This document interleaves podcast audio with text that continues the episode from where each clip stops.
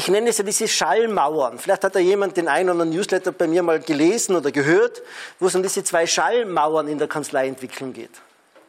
Diese Schallmauern sind, übrigens, es ist kein äh, moralischer Anspruch, dass es so sein müsste, ja?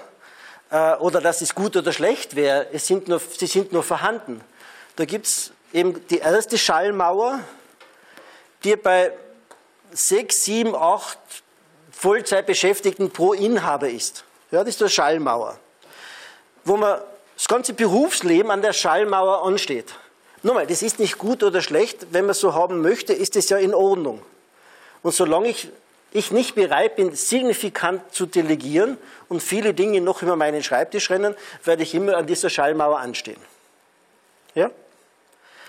Falls man mal dann wirklich delegiert hat, dann hat man eine Chance, zur zweiten Schallmauer zu kommen, die meistens so bei 15 bis 20 Mitarbeitern liegt. Wobei das wieder pro Partner zu sehen ist. Also es gibt auch Kanzleien mit 20 Mitarbeitern und drei Partnern. Das ist die gleiche erste Schallmauer. Ja, das ist die gleiche erste Schallmauer, weil man halt einen Inhaber und 20 Mitarbeiter pro Partner halt sieben, acht Köpfe hat. Nicht, dass Größe alles ist, ja, nicht, dass Größe signifikant das Wichtigste wäre. Auch dazu habe ich schon eine Menge gesagt. Allerdings, was Mitarbeiterattraktivität und Karrierechancen betrifft, hast du halt in einer größeren Einheit mehr zu bieten. Muss uns auch klar sein, dass in einer kleineren Einheit irgendwo einmal die Karriere ausgeht. Ja, da können vielleicht ein paar fachliche Herausforderungen sein. Da tue ich mir halt einfach schwerer, die Leute anzuziehen, die wirklich was erreichen wollen.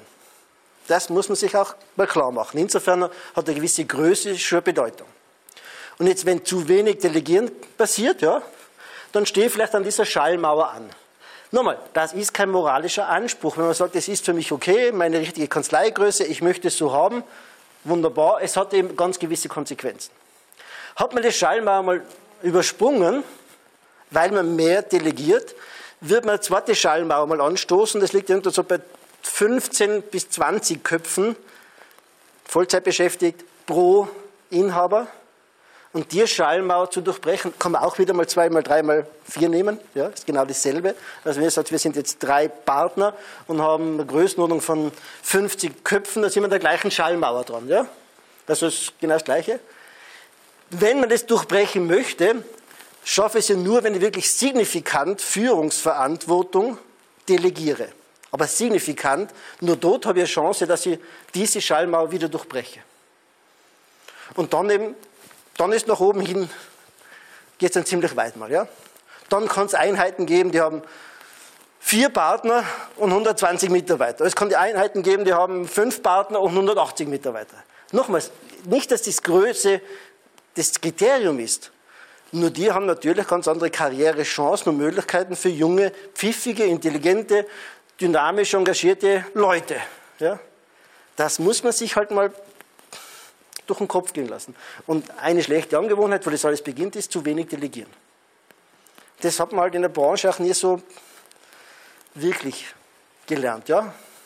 Ab und zu muss man es, ja, weil es gar nicht anders geht, aber äh, initiativ viel mehr machen äh, die wenigsten, wo es wirklich machen. Drum ist auch insgesamt die Branche sehr klein strukturiert. Ja? Insgesamt betrachtet sind sehr viele kleine Einheiten.